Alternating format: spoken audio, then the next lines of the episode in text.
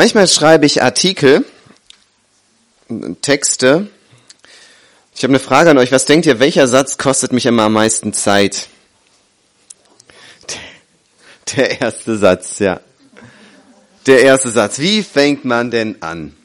Der Anfang ist manchmal richtig schwierig. Ihr kennt das bestimmt auch. Vielleicht musstet ihr auch mal in der Schule einen Aufsatz schreiben oder irgendwann eine Hausarbeit schreiben oder so. Und manchmal sitzt man da und überlegt sich, wie mache ich denn den ersten Satz? Dieser erste Satz, der hat eben ein ganz besonderes Gewicht. Er ist der Einstieg, er macht die Tür auf und er wirft ein Licht auf das Ganze, was kommt. Es gibt ein Zitat von einem deutschen Autor, vielleicht kennt ihr den Theodor Fontane, und er hat gesagt, das erste Kapitel ist immer die Hauptsache und in dem ersten Kapitel die erste Seite, beinahe die erste Zeile. Bei richtigem Aufbau muss in der ersten Seite der Keim des Ganzen stecken, hat er gesagt. Das ist ein hoher Anspruch. Was ist denn der erste Satz der Bibel? Am Anfang schuf Gott Himmel und Erde. Im Anfang hat Gott alles gemacht. Das ist ein grandioser erster Anfang für das Buch der Bücher. Was ist denn der erste Satz des Neuen Testaments? Hm, bisschen schwieriger, aber wir können mal hinblättern. Matthäus Kapitel 1,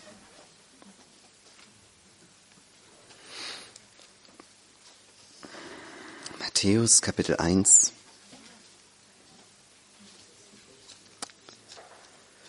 Das Neue Testament, das Evangelium nach Matthäus. Und dann heißt es, Luther sagt, dies ist das Buch von der Geschichte Jesu Christi, des Sohnes Davids, des Sohnes Abrahams. Elbefelder sagt, Buch des Geschlechts Jesu Christi, des Sohnes Davids, des Sohnes Abrahams. In diesem einen Satz steckt richtig, richtig viel drin. Das ist ein großartiger Satz und ähm, wir eröffnen damit das ganze Neue Testament und dieses Evangelium vor allem. Und wir als Gemeinde, da wird später David noch was dazu sagen, wir starten in eine Gemeinde liest Bibelzeit, in der wir gemeinsam ins Matthäusevangelium schauen wollen. Und deswegen stehen wir jetzt hier an der Schwelle zu diesem Evangelium und mein Wunsch ist es, dass ich mit euch dieses erste ähm, diesen ersten Teil entpacke und dass wir staunen, was Matthäus sich dabei gedacht hat, was Gott sich dabei gedacht hat, als er das so geschrieben hat und was da drin steckt. Und in diesem ersten Teil von Matthäus steckt schon viel von der guten Botschaft drin. Und wenn wir das auspacken, das ist mein Wunsch, dass wir staunen und dass wir sagen, Jesus ist der, Heiland, den wir brauchen. Jesus ist der, den wir Menschen wirklich brauchen. Jesus ist der König, den wir brauchen. Er ist der Heiland, den wir brauchen. Buch des Geschlechts Jesu Christi. Buch von Jesus Christus. Es ist nicht ein Buch über irgendwelche neuen Philosophien, es ist nicht ein Buch über irgendwelche neuen Weltanschauungen oder über irgendwelche neuen Dinge. Es ist das Buch von einem Menschen. Das Buch von einer Person. Es ist das Buch von Jesus. Das, was wir am nötigsten haben, ist jemand, nicht irgendetwas, sondern jemand.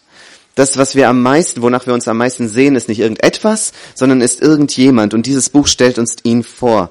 Jesus Christus. Und jetzt kommt unser Text. Und ich lese die Verse 1 bis Vers 17. Dies ist das Buch von der Geschichte Jesu Christi, des Sohnes Davids, des Sohnes Abrahams. Okay, haltet euch fest. Abraham zeugte Isaak. Isaak zeugte Jakob. Jakob zeugte Juda und seine Brüder. Juda zeugte Peretz und Serach mit der Tama. Peretz zeugte Hezron. Hezron zeugte Ram. Ram zeugte Aminadab. Aminadab zeugte Nachschon. Nachschon zeugte Salmon. Salmon zeugte Boas mit der Rahab. Boas zeugte Obed mit der Ruth. Obed zeugte Isai. Isai zeugte den König David. David zeugte Salomo mit der Frau des Uriah. Salomo zeugte Rehabeam. Rehabeam zeugte Abia. Abia zeugte Asa. Asa zeugte Joschafat. Joschafat zeugte Joram. Joram zeugte Usia. Usia zeugte Jotam. Jotam zeugte Ahas. Ahas zeugte Hiskia. Hiskia zeugte Manasse.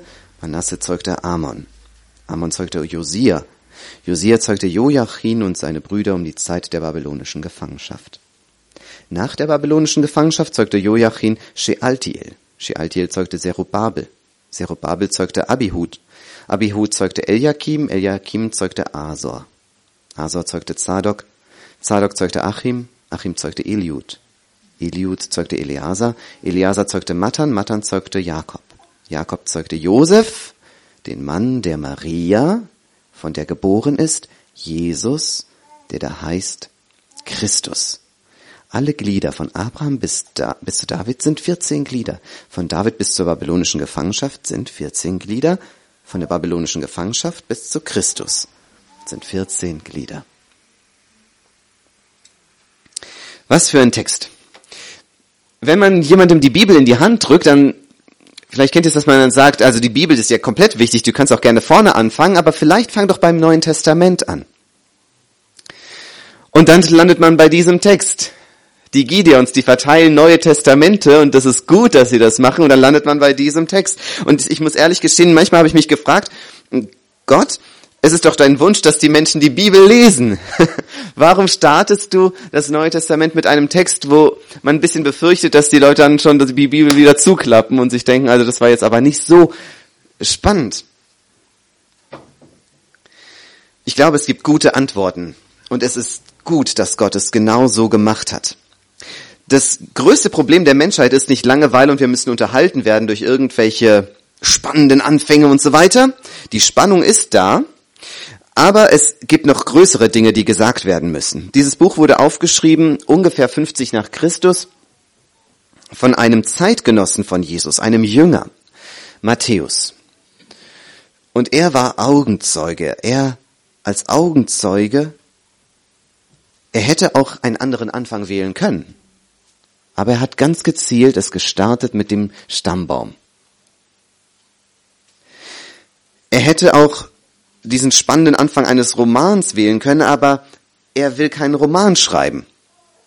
Er sagt, das, was wir brauchen, ist nicht irgendein Roman. Wir müsst eine Person kennenlernen und diese Person kenne ich persönlich. Ich bin Augenzeuge und es ist eine historische Person. Ihr braucht einen Heiland, wir brauchen einen Heiland, die Welt braucht einen Heiland, der wirklich gelebt hat. Ein Jesus, der wirklich gelebt hat, in Fleisch und Blut, der wirklich gekommen ist, der wirklich gelebt hat, der wirklich gestorben ist und der tatsächlich auch auferstanden ist und in Fleisch und Blut dann sich den Jüngern gezeigt hat. Und Matthäus macht deutlich, über den, über den ich jetzt schreibe, ich werde vieles Wunderbare schreiben, wo man staunen wird, wo viele Leute sagen werden, also das kann ich mir nicht vorstellen. Das ist ja, er geht übers Wasser, er steht vor den Toten auf. Und er sagt, es ist historisch. Es ist historisch. Das ist wichtig, dass wir das annehmen, dass wir das glauben. Und er sagt, so wie ihr den Josef und die Maria vielleicht kanntet, die Augen oder die, die Zeitgenossen damals, und so wie ihr hundertprozentig sicher seid als Juden, dass es den König David gegeben hat und dass es den Abraham gegeben hat, und so, genau so ist Jesus. Genauso historisch. Er ist keine Idee und er ist auch nicht auferstanden nur in den Herzen der Jüngern in ihrer Vorstellung, sondern er ist tatsächlich auferstanden. Und er sagt, dies ist das Buch des Geschlechts Jesu Christi, des Sohnes Davids, des Sohnes Abrahams. Wir müssen uns bewusst machen, was macht Matthäus hier? Er fügt den heiligen Schriften ein neues Buch hinzu. Schon zu Paulus Zeiten war klar, die Schriften der Apostel wurden auf eine Stufe gestellt mit den heiligen Schriften des Alten Testaments.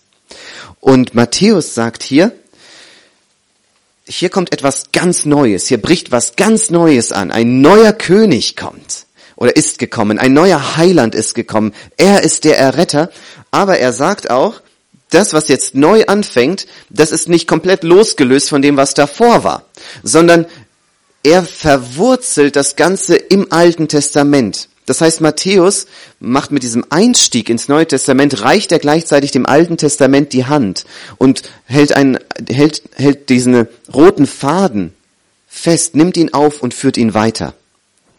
Weil wenn man sich jetzt fragt, ja, wer ist denn David? Wer ist denn Abraham? Was sollen diese Namen? Und dann lese ich einen Haufen von Namen, dann ist die Einladung, schau nach, blätter nach, schau ins Alte Testament, dort steht alles vorbereitet. Also Matthäus ist es wichtig, die Leser in etwas Neues hineinzuführen und gleichzeitig zu sagen, aber die Wurzeln, die gehen ganz tief. Und er springt mit David in die Mitte des Alten Testaments, ein Sohn Davids, und dann geht er noch weiter des Sohnes Abrahams. Und damit springt er ins allererste Buch des Alten Testaments, in Genesis. Und er macht damit deutlich, wir können das Alte Testament und das Neue Testament nicht trennen.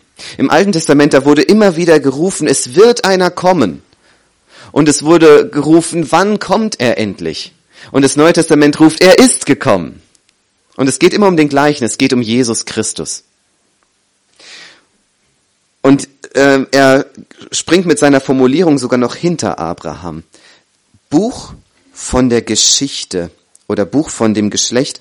Im Griechischen heißt es Biblos und dann Genesis in irgendeiner äh, anderen Form. Ich bin jetzt nicht der Grieche ich, und nicht der Theologe, ich kann das nicht so gut mit dem Griechisch, aber ich finde es spannend, dass das erste Wort des Neuen Testaments tatsächlich Biblos ist. Davon kommt die Bibel.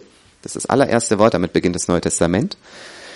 Und dann Genesis, das heißt eben der Ursprung. Das ist das Buch vom Ursprung Jesu Christi. Ja, oder von dem, von dem Geschlecht Jesu Christi übersetzt es auch die Elbefelder. Und genau das ist eine Formulierung vom allerersten Stammbaum von Adam. Und es heißt in 1. Mose 5, dies ist das Buch des Geschlechts des Menschen. Das Buch vom Geschlecht Adams. Und er lehnt sich hier an diese Formulierung an und sagt, im Alten Testament, da ging es mit den Menschen los. Dann kam einer nach dem anderen, nach dem anderen, nach dem anderen. Und er zeigt uns, jetzt kommt etwas Neues. Das Alte Testament, dieses Genesis, das ist der Start des Alten Testaments, der Start der Geschichte, die Gott schreibt. Und es ist eine Geschichte, wo die Menschen immer tiefer fallen, tiefer und tiefer fallen. Und wo der Tod regiert und wo viel Sünde ist. Und jetzt schlägt Jesus, schlägt Gott durch Jesus ein neues Kapitel auf. Es beginnt etwas völlig Neues. Das Alte Testament zeigt uns, wir brauchen einen Heiland, unbedingt. Und jetzt sagt er, und jetzt kommt ein neuer Mensch, ein Gottmensch, Jesus Christus. Warum erwähnt Matthäus gerade den David und warum erwähnt er dann gerade den Abraham? Sohn Davids, Sohnes Abrahams. Abraham steht für den Stammvater der Juden. Abraham ist der Stammvater der Juden. Abraham ist der Beginn von Gottes großer Geschichte, dass er sagt, ich will dich rufen, ich rufe dich und ich mache aus dir ein großes Volk, mein erwähltes Volk aus Abraham. Abraham, der Vater des Glaubens, Abraham, der Stammvater von den Juden und er, es heißt, er kriegt die Verheißung, das lesen wir in Römer 4,13, dass er die ganze Welt erben wird durch seine Nachkommen. Also seine Nachkommen werden die ganze Welt erben ganze Welt ist erstaunlich, wie es dort beschrieben ist. Und wir fragen uns ja, wie geht das? Weil sein Nachkomme der Herrscher sein wird über die ganze Welt.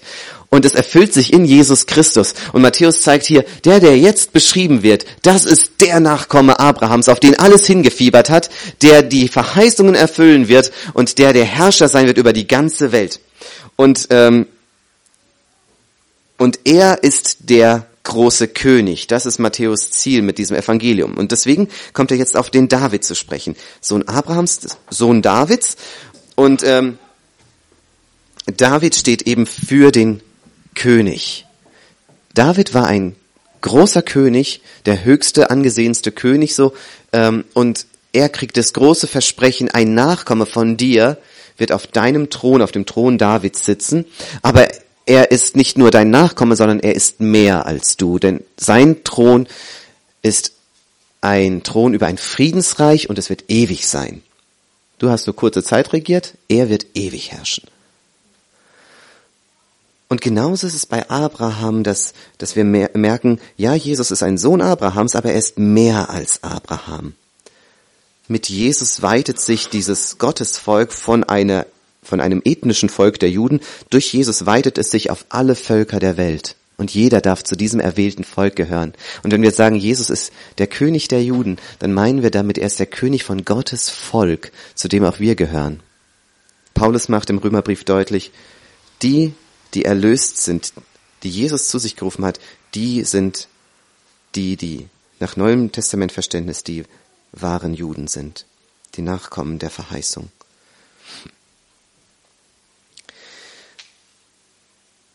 Jesus Christus ist also Sohn Davids, also aus dieser Linie.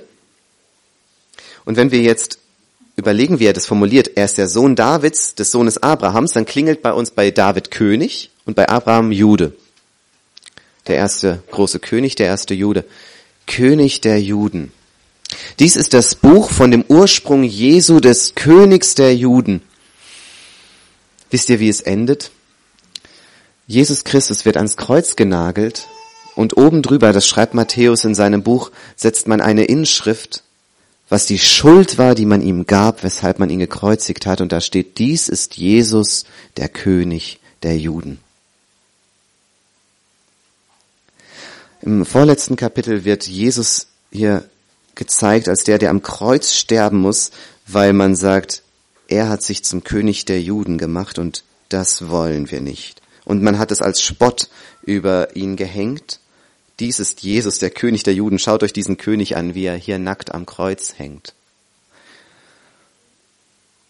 Und es war ein Spott, aber sie haben nicht erkannt, dass es die Wahrheit ist. Er ist unser König. Er ist der König für alle, die an ihn glauben und die zu seinem Himmelreich gehören. Und das ganze Volk, das Jesus vereint, das beugt sich vor diesem Kreuz, wo Jesus damals hing und wo er sagt, wo, wo stand, er ist der König der Juden. Wir sagen, ja, das ist der König. Wir glauben es. Und dann heißt es ganz zum Schluss von diesem Stammbaum, ähm, gibt es ja einen interessanten Abschluss. Alle Glieder von Abraham bis zu David sind 14 Glieder, von David bis zur babylonischen Gefangenschaft 14 Glieder und dann nochmal 14 Glieder. Und äh, nur ganz kurz, man kann sich fragen, warum macht er das? Warum ist das hier so? Ich glaube, ähm, es geht zum einen darum, dass es eine Gedächtnisstütze zum Auswendiglernen. Ich glaube, viel wurde damals auswendig gelernt und dann wurde gesagt, hier hast du 14, 14, 14 als Gedächtnisstütze zum Auswendiglernen. Ähm, er lässt bewusst einige Generationen weg, das heißt, er sagt nicht, das ist tatsächlich der vollständige Stammbaum, sondern das sind die 14, die ich hier ausgewählt habe. Alle, die ich hier nenne, zählt nach und ihr findet 14. Wir wissen aus anderen Stammbäumen, dass hier einige Generationen übersprungen wurden. Ähm, aber das ist ganz üblich damals gewesen. Man musste nicht den kompletten Stammbaum immer äh, sagen. Wenn man sagt, er zeugte den, dann kann es auch heißen, er, er ist der Vorfahre und danach kommt dann nach paar Generationen jemand. Das ist nicht unüblich. Und dann ähm, ist es auch so, manche Ausleger sagen noch, ja, und die 14 ist ja eine besondere Zahl, weil die 7 eine besondere Zahl ist und das ist das Doppelte von 7. Ähm, manche sagen auch, jeder Buchstabe im hebräischen und im griechischen Alphabet kann man immer so einen, einen, Zahlenwert zuordnen und wenn man diesen Namen David nimmt und diese Zahlenwerte addiert, dann kommen wir auf 14 und so weiter, aber das Ganze nur am Rande. Also da ist vielleicht noch ein bisschen mehr drin, aber das ist für uns jetzt nicht ganz so wichtig. Ähm, wir sehen aber, von Abraham bis David ist so eine Aufwärtsbewegung, 14 Glieder bis zum König, zum König, und dann heißt es, und dann 14 Glieder bis zur Gefangenschaft. Und da ist das Königreich wieder ganz zerfallen. Und der, da ist ein König, auf den wurde hingearbeitet zu David, und nach ihm geht's wieder komplett bergab und es ist wieder auf Null. Es ist in der Gefangenschaft. Und wir sehen eine Aufwärtsbewegung und eine Abwärtsbewegung. Und dann heißt es, und dann nach 14 Glieder und dann kommt Jesus Christus und er ist der neue König und und mit ihm geht es ewig weiter. Und er ist der König, bei dem es nicht mehr abwärts geht. Und es endet genauso das Matthäus-Evangelium, dass Jesus als der Auferstandene sich seinen Jüngern zeigt und er spricht die königlichen Worte, mir ist jetzt gegeben alle Gewalt im Himmel und auf Erden. Und ich habe einen Auftrag an euch, geht und macht zu Jüngern. Und dann sagt er zum Schluss, ähm, und ich bin bei euch alle Tage bis zum Ende der Zeitalter. Und das ist der, der Ruf eines mächtigen Königs, wo es nicht mehr bergab geht. Bis zum Ende der Zeitalter ist er da. Und das ist der, den wir brauchen. Das ist der, den wir kennenlernen wollen. Und jetzt wollen wir uns seinen Stammbaum anschauen. Und ich glaube, dieser Stammbaum hat eine gute Botschaft für dich und mich heute, für unsere kommende Woche, für unser ganzes Leben. Dieser Stammbaum zählt einige Leute auf. Und es ist spannend, was für Leute aufgezählt werden. Von einigen Namen wissen wir gar nichts. Von den meisten aber, oder von, von vielen können wir ein bisschen was äh, wissen und von einigen sogar ziemlich viel. Aber jedes Mal müssen wir ins Alte Testament blättern. Das ist geschickt von Matthäus. Er sagt, blättert zurück, schaut nach im Alten Testament.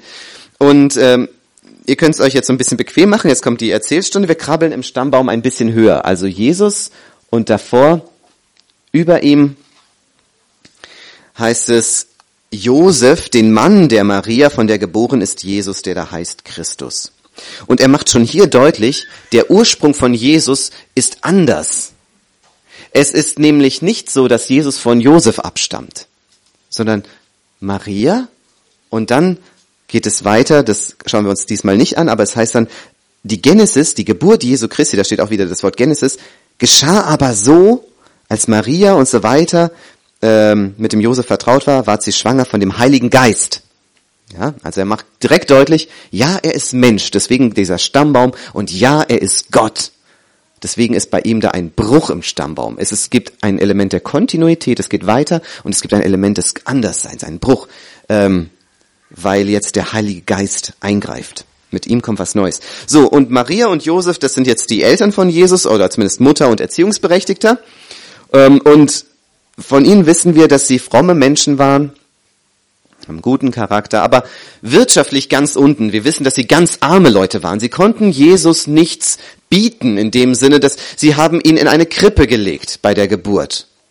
Äh, in ganz ärmlichen Umständen. Wir wissen, dass sie zum Opfern nur Tauben bringen konnten, weil sie noch nicht mal ein Schaf bezahlen konnten, dass sie zum Opfern bringen. Äh, also wir wissen, dass sie sehr arme Leute waren. Er ist ein Handwerker, ein Zimmermann, aber wirtschaftlich, sozial ziemlich weit unten, äh, wohnen in Nazareth, wo so das, Hinterland, äh, wo nichts Gutes herkommt, sagt man. So. Und wir fragen uns, wie kann das sein, wenn das doch Davids Linie ist? Wenn das doch die königliche Linie ist und wenn man dann immer weiter, wenn man hochrutscht, dann kommt man zum Beispiel zu diesem König und das ist der Rehabeam. Der wird ja auch genannt. Und er ist ein, ähm, ein schwarzes Schaf im Stammbaum. Er ist der Totalversager. Hm. Er ist der Enkel vom legendären König David und er übernimmt das große Königreich von Salomo, seinem Vater, und er schafft es innerhalb der ersten Tage seiner Regierung, das Königreich komplett an die Wand zu fahren. Er tritt so arrogant auf und so selbstsicher und so eingenommen von sich selbst, dass er seinem Volk gegenüber ganz hart auftritt. Und innerhalb von ein paar Tagen ist dieses komplette Reich zerbrochen und er hat nur noch einen kleinen Rest und das war's. Und wir fragen uns, okay, haben wir ihn, hätten wir so gerne ein, so ein Ur-Ur-Ur-Uropa, der dafür steht? Wahrscheinlich eher nicht. Und man kann sagen, okay, Jesus äh, kommt ja nicht nur von so einem Rehabeam, er kommt ja vom König David. Und wir lesen, David zeugte Salomo mit der Frau des Uriah. Wir rutschen also im Stammbaum hoch und uns wird, wird es direkt vor Augen ganz plakativ gehalten, ja, das ist der große König David. Und der Stammbaum geht über einen Ehebruch und Mord. Er zeugte Salomo mit der Frau eines anderen. Und die Juden kannten die Geschichte damals. Und wir blättern ins Alte Testament und können die Geschichte nachlesen. Gerade bei diesen großen Helden, da steht es hier so ganz plakativ. Es war eine ganz schmutzige Geschichte. Er war untreu, hat einen ähm, Seitensprung gemacht, hat sich in die hübsche Frau von nebenan verguckt. Und dann am Ende, als sie ihm gesagt hat, ich bin schwanger von dir, dann war er ganz äh, hinterhältig oder feige und hat es erstmal versucht zu vertuschen und hat ihren Mann umbringen lassen am Ende, weil es ihm nicht gelungen ist, es zu verheimlichen. Das ist der Jesus, ähm, der Sohn Davids und das ist David, der mit der Frau eines anderen diese Stamm, den Stammbaum weiterführt. Was für eine Geschichte. Und wir denken uns vielleicht, oh weia, was für eine traurige, tragische und schmutzige Geschichte. Und wir rutschen weiter und es gibt immer mehr davon. Ähm wir lesen im Stammbaum, Vers 3, Judah zeugte Perez und Serach mit der Tama. Und die Geschichte ist fast zu krass, um sie hier zu erzählen, aber sie steht in der Bibel. Ähm, wir lesen, dass Judah der Schwiegervater ist von der Tama. Und es geht doch hier um den Juda, den Stammvater von dem großen Stamm von Israel, wo Jesus herkommt. Das ist doch der Juda, der starke große Juda. Und dann heißt es äh, im Alten Testament, sein Sohn ist gestorben, Tamar ist Witwe und ähm, Tamar verschleiert sich als Prostituierte. Er erkennt sie nicht, weil sie total verschleiert ist. Äh, er geht zu ihr ein und sie bekommt ein Kind von ihm und dieses Kind ist der Ur-Ur-Ur-Ur-Ur-Opa von Jesus.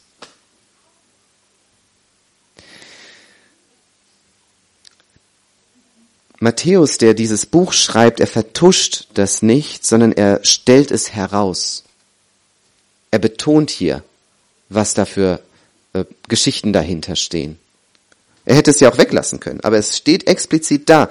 Und ähm, so verläuft diese merkwürdige Linie von Jesu Vorfahren bis zu Abraham. Äh, und äh, Einige Stories habe ich dabei ja ausgelassen, weil es ist zu viel, jetzt zu jedem was zu sagen. Aber in dieser ganzen Linie finden sich Betrüger, es finden sich, finden sich Prostituierte, die Rahab wird zum Beispiel auch genannt, die auch gar keine Israelitin war. Ähm, es finden sich gute Könige, schlechte Könige, Flüchtlinge, fromme Leute, gottlose Leute. Und so schlängelt sich das Ganze hoch bis eben zu Abraham, bei dem es startet. Eine ganz merkwürdige Linie, ein ziemlich kaputter Stammbaum. Ähm, und wenn wir uns fragen, sind wir jetzt bei Abraham beim Ende angekommen? Es steht in einem Evangelium, als es mal um Abraham ging, da haben die Leute, hat Jesus zu den Leuten gesagt, äh, ich will euch was über Abraham sagen. Und dann haben sie gesagt, du bist noch keine 50 Jahre alt und erzählst uns hier von Abraham.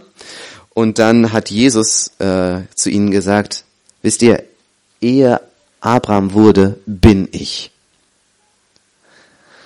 Und damit macht er deutlich, ich bin nicht nur vor Abraham gewesen, sondern bin ich, ich bin, das sind diese göttlichen Worte, die wir von, von Gott dem Vater kennen, der sagt, ich bin, der ich bin und Jesus erhebt hier göttlichen Anspruch und wir merken, noch bevor es Abraham überhaupt gab, bevor es diesen Stammbaum gab, war Jesus schon da. Er ist Gottes Sohn vor aller Zeit und in Ewigkeit und Damals hat er natürlich nicht so ausgesehen. Er hatte keinen menschlichen Körper. Das kam erst durch den Prozess der äh, Menschwerdung bei Maria. Aber wir wissen, dass er schon da war, als Abraham losgeschickt wurde. Wir wissen, dass er dabei war und gesehen hat, was passiert ist mit Judah und Tamar. Wir wissen, dass er dabei war, als David diese Sünde begangen hat mit Bathseba. Wir wissen, dass er jeden einzelnen kannte aus diesem Stammbaum und er sagt vor aller Zeit, das soll mein Ur-Ur-Ur-Uropa werden, das soll mein Uropa werden und das soll mein Vater werden, der ganz arm ist irgendwo in Nazareth im Hinterland. Jesus hätte sich doch einen anderen Stammbaum aussuchen können. Er hätte doch auch verhindern können, dass sein Stammbaum so kaputt ist und so voller Sünde ist und so ähm, merkwürdige Geschichten. Aber ich glaube, das ist genau das, was Jesus wollte. Dass er einen Stammbaum voller Skandalversager hat, das ist kein Unfall. Jesus wusste davon und er wollte es so. Es war eine göttliche Entscheidung, dass er sagt, und ich setze mich hier an das Ende von diesem chaotischen Stammbaum. Es sollte ein Stammbaum, ein königlicher sein, aber was für ein schmutziger Stammbaum ist das?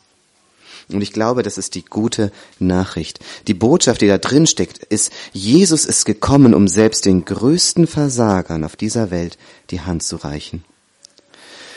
Und damals hatten die Juden so viel Wert gelegt auf gute Stammbäume und man könnte sagen, Jesus das ist doch schlecht für dein Image. Such dir doch einen Stammbaum mit Superheiligen. Jesus sagt nein. Ich bin gekommen, nicht um mein Image auf dieser Welt hochzuhalten. Ich bin gekommen, um Sünder zu rufen. Ich bin gekommen, um das Leben neu zu machen. Und, und wir sehen, Jesus reiht sich hier in einen Stammbaum ein. Nicht, dass er sagt, ich bin jetzt einer von euch und genauso wie ihr, sondern ich bringe etwas Neues. Ich komme zu euch und ich bin mir nicht zu schade, die Hände an euch schmutzig zu machen.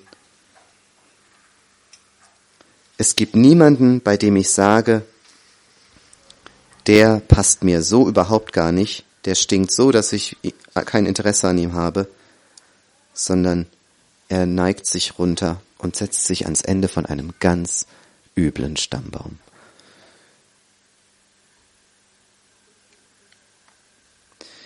Wenn wir jetzt schauen, was, ist, was lernen wir davon? Der Stammbaum zeigt, der Stammbaum ist voll von Sündern. Und dann kommt plötzlich Jesus und bringt was Neues. Und wenn ich mir mich selber anschaue, dann sage ich auch, ja, ich bin genauso einer. Genauso. Jesus lässt sich zu ihnen herunter und Jesus lässt sich zu mir herunter. Jesus weiß alles über mich und er sagt trotzdem, ich komme zu dir, ich will zu dir. Ich habe ein Lied äh, an diesem Wochenende kennengelernt und die, eine Strophe hat mich richtig gepackt. Ich habe das äh, gesucht, das Lied, und habe es gefunden. Da heißt es in der Strophe, ich singe für den, also für Jesus, ich singe für Jesus, der nicht Ruhm und, der sich nicht um Ruhm und Ehre scherte, der nicht viel auf Macht und Status gab, der uns das Gebot der Liebe lehrte und sie selber lebte bis ins Grab. Ich sag's nochmal. Jesus, der sich nicht um Ruhm und Ehre scherte, der nicht viel auf Macht und Status gab, der uns das Gebot der Liebe lehrte und sie selber lebte bis ins Grab. Und vielleicht könnte man auf den Gedanken kommen, mein Leben, wenn ich auf mein Leben schaue, ich bin, ich bin zu schlecht für Jesus. Ich muss erstmal mein Leben auf die Reihe kriegen, bevor ich mich Jesus öffnen kann. Ich muss erstmal mich verbessern und selber ein Stück weit es schaffen, dass ich kein schlechtes Gewissen habe, Jesus in mein Leben zu lassen. Und wenn man sich denkt, ich bin so, so schlecht, dann ist die gute Nachricht nicht, nee, so schlecht bist du doch gar nicht. Du bist eigentlich schon ganz gut. Das ist, das ist äh, die, die gute Nachricht unserer Gesellschaft, die sagt, na, so schlecht bist du doch gar nicht. Eigentlich bist du ganz gut innerlich. Die gute Nachricht der Bibel ist, du hast ganz recht, du bist viel zu schlecht für Jesus. Ich bin viel zu schlecht für Jesus. Und es, die gute Nachricht ist, du bist sogar noch schlechter, als du dir das vorstellen kannst. Du denkst, okay, ich bin so schlecht, eigentlich bist du noch viel schlechter. Aber es geht weiter. Die gute Nachricht ist, Jesus weiß es und es ist ihm egal. Er kommt trotzdem. Und er kommt trotzdem gerne, weil er sagt, genau dafür bin ich gekommen. Du musst dich nicht erst verbessern, damit ich komme zu dir. Du musst nicht erst bei dir aufräumen, dass du mich als Gast einladen kannst, sondern ich komme in dein Leben, wo so viel Durcheinander ist und so, wo so viel Sünde ist und ich will etwas Neues machen. Das ist die gute Nachricht. Ich bin noch viel schlechter, als ich es jemals befürchtet habe, aber gleichzeitig bin ich geliebter als ich es mir jemals vorstellen kann. Und wir lernen an diesem Stammbaum noch etwas. Dieser Sünderstammbaum endet bei Jesus. Jesus selbst führt den Stammbaum nicht weiter. Er hat keine natürlichen Kinder, keine Nachfahren, sondern er selbst lebt ewig. Alle anderen sind gestorben. Zack, zack, zack, zack. Und dann kommt mit ihm was Neues und geht für Ewigkeit weiter. Und es beginnt etwas Neues, das ewig bleibt. Mit ihm endet dieser Sünderstammbaum und Jesus lebt ewig, der Heilige lebt ewig. Er sagt, ich setze mich jetzt hier hin und mache einen Schlussstrich und mit mir beginnt etwas ganz Neues. Und meine Sünderidentität endet bei Jesus. Da, wo Jesus in mein Leben kommt, da passiert eine Wiedergeburt, eine neue Geburt und ich bin jetzt nicht mehr ein Sünder, auch wenn ich immer wieder jeden Tag sündige.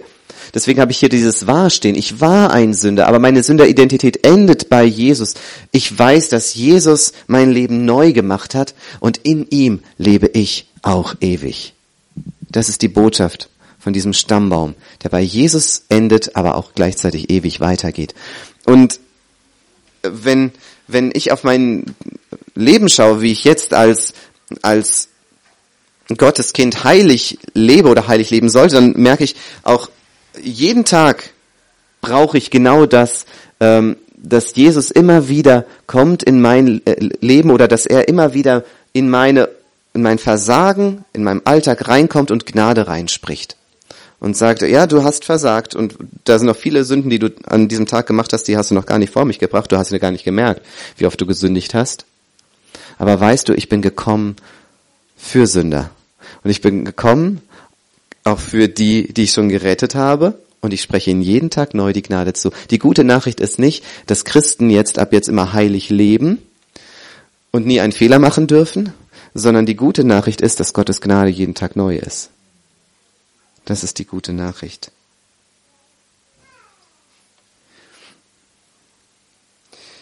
Und gleichzeitig ist es eine, es ist ein Zuspruch und es ist gleichzeitig auch eine Herausforderung, weil Jesus sagt, ich gehe mit dir gnädig um und ich wünsche mir von dir, dass du mit anderen genauso gnädig umgehst. Das ist, das ist das, was wir als Herausforderung haben, als etwas, was uns ermutigt und gleichzeitig herausfordert, wenn wir als Christen so leben, dass wir sagen, es gibt keinen Menschen, der für uns zu schlecht ist, zu niedrig, dass wir sagen, mit dem wollen wir nichts zu tun haben. Jesus sagt, schau mal, wie niedrig ich gegangen bin für dich, für mich, für Dominik. Bin ich ganz schön tief gesunken. Und jetzt, Dominik, geh los und hab die Menschen lieb, die ganz unten sind. Und ich wünsche mir, dass wir das persönlich so tief verwurzelt haben. Für mich ist Jesus so tief gesunken und ich will gerne Jesus nachahmen und will mich auf, will mich auf Augenhöhe begegnen mit Menschen, die vielleicht sozial ähm, viel niedriger sind jetzt. Oder die, wo du sagst, also mit denen kann ich jetzt aber gar nicht.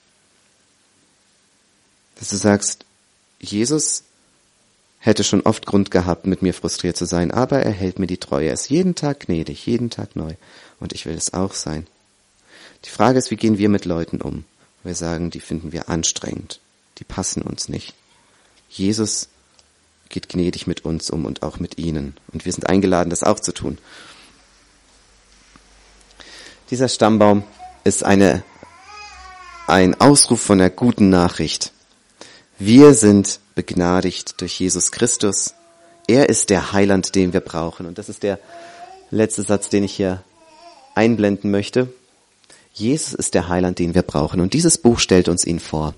Und ich äh, freue mich auf das Matthäusevangelium, das wir gemeinsam lesen dürfen, dass uns diesen Heiland, den wir brauchen, den jeder von uns dringend braucht, dass uns ihn näher bringt und dass wir etwas von ihm erfahren, etwas von ihm mitnehmen können und ihn noch mehr lieben und ihn noch mehr nachahmen wollen.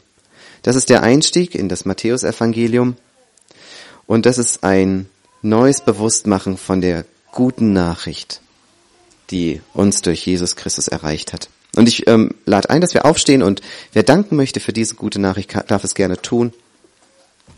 Und ich bete noch zum Abschluss.